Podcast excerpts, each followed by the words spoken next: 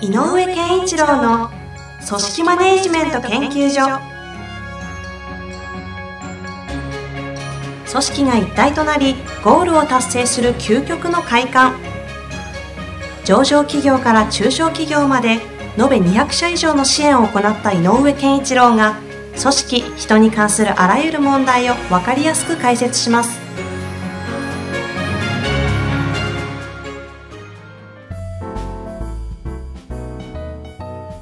こんにちは。ナビゲーターの遠藤和樹です。井上健一郎の組織マネジメント研究所。井上さん、本日もよろしくお願いいたします。よろしくお願いします。今日もご質問いただいておりますので、ご紹介していきたいと思います。はい。えーこの方、46歳、歯科医業、えー経営者の立場の方になはいはいります。近い。えっ、とですね、質問が文章ではなく、4つ、あ箇条書きでポイントでいただいてますので、あ、これ取り扱ってほしいテーマということですね。そうですね。はい。テーマ4つ、そのまま読みたいと思います。まず1つ目、はい。組織の大きさによる業務効率の最大化。うんはいはい。二つ目、会社における社員の人間成長の場作りのヒント。はい。三つ目、過去、現在、未来、会社に求められるもの。はいはい。最後が、社長としての心得うん。という4つのポイントをテーマとして扱ってほしいとはい。なってますが、はい。もう一番最初にね、業務効率の最大化っていうのがあるので、はいき。っとなんかこう、えっ、と、業務効率の件でも少し考えてらっしゃることがあるんでしょうね、これねはい。実はちょっと先ほどこの方、お名前もいただいてたもので、サイトの方を見させてもらいますと。かなり歯科業界としてはすごい方で、おうおう社員さん、まあ、あの衛生士さん、いろいろ含めて、えっと30人ぐらいいらっしゃるみたいおうすごいですね。頑張ってますね。その中にも保育士の方も入れたり、うん。他にもこれはあれですね、事務職の方も別でスタッフとして取っていたりと、うん。まあいわゆる経営者の歯医者の先生という立場みたいですね。あのーえっ、とまあ、通常のいあのい医療のね、法人と違って、歯科医師さんって、やっぱりどっかで、あの、経営者の方たちが、はい。えー歯科医業ってどこかでやっぱりサービス業的な要素が強いよねっていう感覚を持ってらっしゃるので、えーっと、に全国的にもその、なんていうのかな、ちゃんと患者さんと向き合うという、いわゆる一般企業が考えるような、うんその顧客というか顧客満足度の向上みたいなはいテーマを、えーちゃんと持ってる会社ですよね。なので、えっとそういう意味で言うと業務効率っていうのは、まあ、最後に出てくるテーマかなと思うので、はい。えっとそこから入ってしまうとなんかこう効率効率になるとちょっとなんかこうち、えー本来的じゃないかなと思うので、うんうんうんせっかくいろいろあの聞かれているので、はい。えっと過去現在未来会社に求められるものは何だろうかっていう、うんうんこのあたりからで多分これこの4つのテーマを今日全部はできないと思うんで、はい。なんか少しね、えー分けていけたらなあなるほどとはい思います。であの順番で言うと、やっぱりこの会社に求められるもの、過去、現在、未来、はい。このあたりかなと思うんですけど、うえっ、と、まあ、時代的なところからまず言うと、はい。えっ、と、やっぱりこう、まあ、すごく古くは農業の時代、それから工業の時代、うんうん。からその後あの、まあ、すえっ、と、20世紀後半って言ったらいいのかな、うんもう本当に情報の時代と言われた、はい。えー時代がありますね。うんで、これからもう情報がなければ戦っていけないのは事実なんだけど、うん。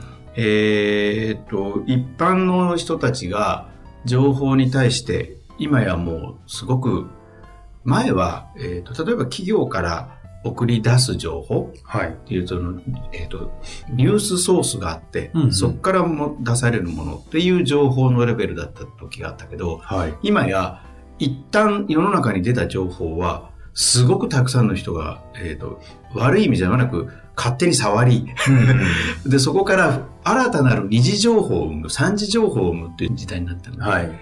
えー、と一次情報者の送り手がコントロールできる時代じゃないので、うん。えー、とその時代はなんとなくあの単純にうんマーケット思考ユーザー思考なんて言っていて、えー、よかったんだけど、はい今やもうユーザーがもうちょっと違う形で、うんえー、と組織立ってきているので、ほうほうほう。ね、だってネット上でねうん。だからたくさんの人がいろんなことを言って結果その商品別のランキングが決めてたりとかうん。するから、まあ、なのでね、その、ぶまとめ系のサイトが生まれたり、うん。キュレーターがそ盛んになったりうとそう。してますよね。えっ、と、なんとなくこう、そういう時代になってくると、はい。じゃあそこで人々が、多くの人が、えー動くものってなんだろう？気持ちを動かすものってなんだろう？その規模から来ますか？はい。っていうことになるでしょ、はいだからやっぱり、えっ、と、ある種こう、えっ、と、情、単なる情報じゃなくて、はい。やっぱりもっと心地よさというのか、えっ、と、うんうんあ、この情報、この企業、この商品、このサービスに触れていくと、良さそうだな、自分が、のた、自分にとってとても良さそうだなという、えーやっぱり具体的、具体的か、今イメージが湧かないものには近寄ってこないと思う。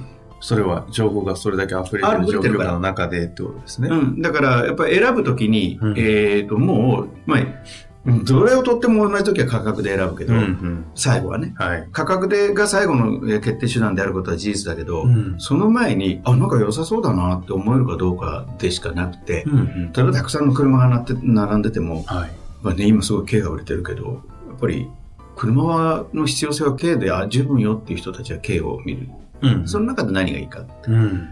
だからこういろいろね、えっ、と、事故対策とかいろいろなところに企業が行くわけだけど、はい。まあそれでもユユーザーが勝手にみんなでこの情報をまた触り出して、うんどこがいいよ、あれがいいよとかって言ってる状態。とするともう、えー過去ではしっかりとしたものを作って提供するっていう送り手側の、えー、とスキルアップ、スキルの確定っていうのかな。うん。えーみたいなこと。だから、質の向上みたいなことがすごく重要で、その後は、それが皆さんのためになりますよってことをちゃんとアピールすることだけど、もうこれからは、えっと、アピールすることよりも質を高めることは絶対重要なんだけど、うん。どう思われるかなっていう。こう思ってくださいって情報を提供してもしょうがない時代になっちゃって。だから、この、この商品はこういう時に使うと非常に、えー気持ちいいですよっていうことを、例えば言っても、うんうん。気持ちよくないよでも実際とかっていう人が誰かいちゃうと思う。全然違うの。うん。そうじゃなくて、こうすることによって何を一般の人たちが感じるんだろうか、どうかん考えるだろうかっていうことを、ちゃんとそこに、えっ、と、なんていうのかな、アプローチして、うん。そのことを理解しようとしないと、えー本当にユーザーが望んでるもの、ユーザーがいいなと思うものにならなくなっちゃってる。それどういう感じなんですか？い今までは過去というのを一方的な、そのちゃんと質が担保されたまあ商品というものを作り上げた上で、いいよっていう、まあ、ある種のプレゼンテーション的なことをブランディングみたいな言い方だったじゃない？そのイメージ戦略みたいな。はい。それが、それが、えっ、と、あ、それは持つといいな、良さそうだなから、もう、持ったらもっと自分が、自分にとって何が得なのとか、うん。で何が得られるのとかっていう時代になるので、やっぱり、例えばブランドといいですよじゃなくて、もっと、その、所有したこのマークというブランドじゃなくて、もう、もうなんていうのかな、もうもっと使ったら心地よさとか、あこのタオルは、例えばタオルで言うと、このタオルは全然無名だけど、いいって買ったらすんごい気持ちいいよっていうことにいかないと、そのか、その、買う、購買の前にその感覚とか、その、関疑似体験みたいなのができるような、その生活の中に取り込まれるような感覚をこそう、創出するような何かをうん必要な感じだよねということです。う。難しくなっちゃったけど、要は体感した人が決めていくね。いや、それだ、体感ですね。うんはい体感していく、した人が決めていく時代だと思う、価値を。うんなるほど。だから体感した人が、もう本当に、あ、よかったと思えるものを作んなきゃいけない。あつまり、体感者というかな、うんうん体感者の立場になった、えーっと、仕掛け提案、えーとかを作んなきゃいけないので、これからの会社とか、まあ、特にね、歯科医さんであれ、歯科医業であれば、やっぱりいた訪れた患者さんが、ここだ、ここは本当にいいなと思えるものを作んなきゃいけない。体感ベースで価値を感じるものを。他のお医者さんよりここに来るとこんなことがいいよ。うんでそういう意味で保育士さん入れたりしてるんだろうけどね、うんなんかプラスアルファ。だからそういう考えがあるんであれば、もうまさにその考えが中心。で、これは何が言いたいかというと、はいえーっと、誰かが一人でうん。決めて、こうやるからねって言っただけでは、うん無理だと思うのね。つまり、スタッフが一人が、一人と患者さんが、えーお客さんが会社でもね、うん。向き合う、この瞬間瞬間の一個一個の、えーっと、インターフェースうん。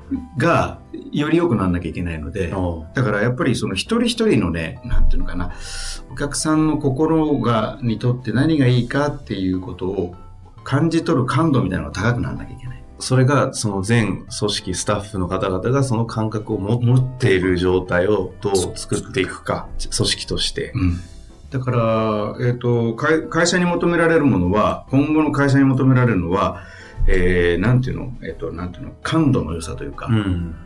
えー、打てば響く感覚というかね、なんか、あの、それぞれが作業をこなすのではなくて、えー仕事作業を通じて感じ取るものが、ちゃんと中の知恵としてたまるすごく抽象的なんだけど、うんうん。えっ、と、だから、何を感じ取って気づいたかを集める場所っていうのは絶対必要ない。うん。ああ。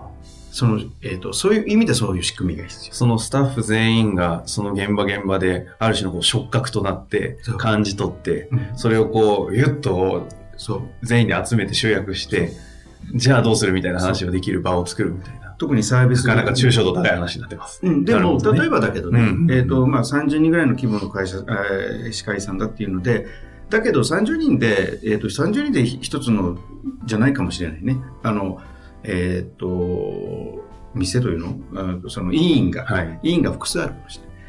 で、えっと、その瞬間、チームってあると思うので、うんその時間帯で動くとか、うんチームがある、それぞれにチームがあると思うので、まあチームの中で、えっと、例えば、えっと、例えば遠藤さんという患者さんについては、どうであるかってみんなで話し合ってる。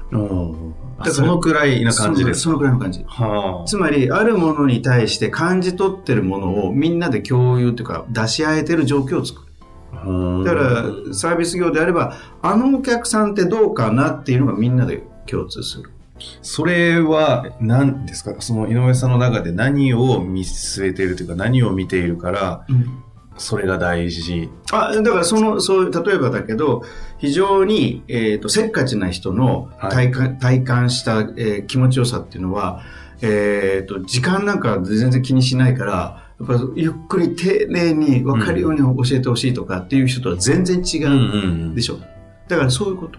つまり、もう、ある種、その、えっ、と、病院とかサービス業なんかでいうと、お客さん、患者さん一人に対しての、この人への、えー気持ちよさっていうものの、えっ、と、提供の仕方は、もしかしたら、人、一人ずつによって違うの。なるほど。まあで多分違うはずですそう。よね。で、それが集まると、集まると今度パターンができるので、こういうお客さん、こういう患者さんっていう人が最近多いね。だとしたら、パターンとしてこういうことは一つ形作んなきゃいけないあー。この方がその保育士の社員さんというか、うんメンバーを入れたりしているというのはきっとそれっぽいことは無意識なのか意識的なのか分かんないですがされてるような方なんでしょうね。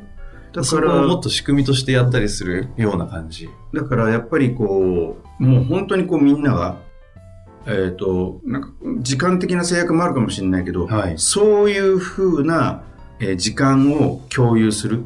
絶対的に情報共有の時間が今これからの会社にとって必要だと思っている。うん感覚的に言うとどのくらいのこう頻度というかどんなイメージなんですか？本当は、えっ、と、修例みたいなのがあると一番いいのよね。ああ。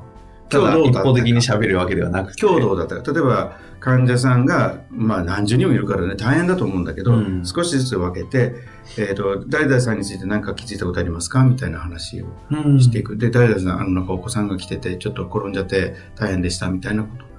あのーある意味では、あの、幼稚園なんかややってるよね。そういう感覚で話をしてるね。なるほど。誰々ちゃん今日熱が出しましたとかっていうふうにやって、うんうんひ一人一人向けあの情報はちゃんと大切にしてるから、あの感覚なんだよ。はあ。それがこのご質問というか扱ってほしいテーマでいう会社における社員の人間成長の場作りのヒントはちょっとそのあたりに。そう、それで、それを大切にするから、じゃあそのために何を効率しなきゃいけないかってなる。ああ、なるほど、なるほど。組織の大きさによるうん業務効率の最大化。だから、ここえっ、と、要するに、一人一人の、えっ、と、ユーザーさんというか、お客さんたちを、えー患者さんたちを、に対して、一つ一つちゃんと丁寧にこう放送したサービスを提供するみたいな感覚でいくとすると、うんその手間はかかるので。その分何かを効率化しなきゃいけないねって話になる。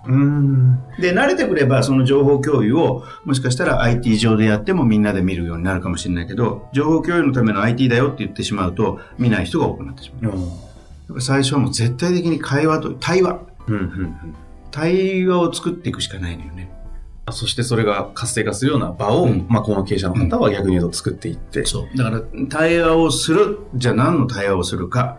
ここで言う、この、えっと、ご質問のところで言えば、自分の業務がどうでしたかではなくて、うんうんうん、えっ、と、来た、えっ、ー、と、お客様たち、顧客、患者さんたちがどうであったか、うん、どう感じたか、うんうん、で、そのために何ができたか、できないことは何かっていうようなことが少しずつ溜まっていって、とするとこれ、あの、あそこの扉変えた方がいいよねとか、うんうん、そういう話に具体的になってくる。あどこかでお話しされてたような記憶があるんですが、はい、ある井上さんのこうお世お世話してるというか、お付き合いがある会社さんで、電話を変えたでしたっけ？違いましたっけ？あ、そうそうそうそう。なんかありましたよね。うん、あれ、あれはね、えっと、えーと、当時流行ってた全員ピッチを持って、うん、えー、固定電話をやめちゃった会社があったんだけど、うん、あえてピッチをやめてあのプッシュプッシュの通常の、えー、電話に戻して、うん、で何を起こしたかというと,、えーと「誰々さんどこどこから電話です」ってこの会話を増やした。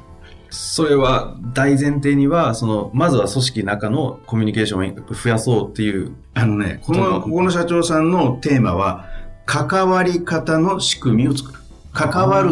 あ、そんな明確にテーマを掲げた上で、要するに、ちょっとでも関わる、声を掛け合う、そういうことを、どれだけ多く作れるかを考えてだからその会社はもうフリーアドレスにしたんだけど、え。ーと、フリーアドレスってなんか良くない部分もあるんだけど、うん。うん、もう徹底して何のためにやったかっていうと関わりを増やすため。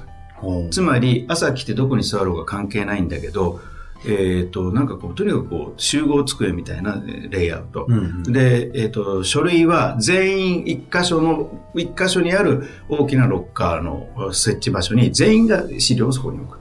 つまり資料を取りに仕事をする前に自分の資料とか、えー、仕事を取りに行くわけねそこに。あ同じ場所にみんなが。だからロッカールームにみんながいるみたいな。はいはいはい。なるほどロッカールームか。そうロッカールームの会話って結構あるじゃない？物質みたいなもんですね。そうそう。あれっていやなんか前って飲みすぎちゃった気分あるでしょ、はいはいはい、あの感覚。あれを作った。はあ。でこの人はもっと面白いこと言ってえっ、ー、と学生時代って授業ばっかりやってないよねと部活があるでしょ、うんうん、とかあのなんか委員会活動とかあるでしょ、うんうん、実はこれがすごく重要なんだって言ってるのね。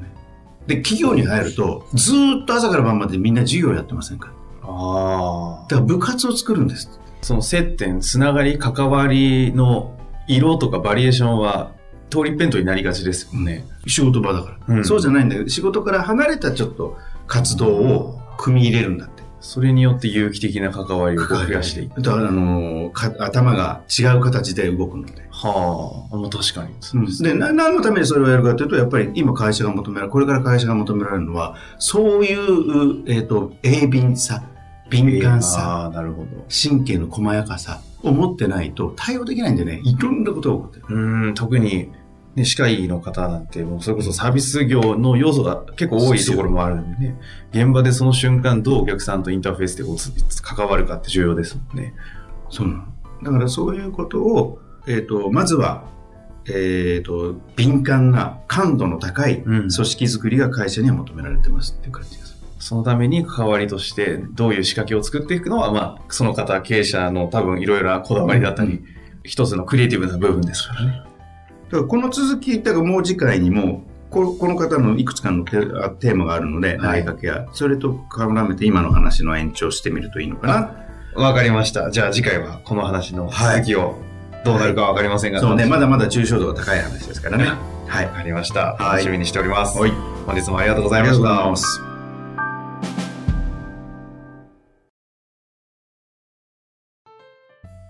遠藤和樹です。本日の番組はいかがでしたか？番組では井上健一郎への質問をお待ちしております。ウェブサイト人事評価システム明快にあるフォームからお申し込みください。ホームページは人事スペース明快で検索するか URL www.jinji-hyouka.com 人事評価 .com でご覧いただけます。それではまた次回お会いしましょう。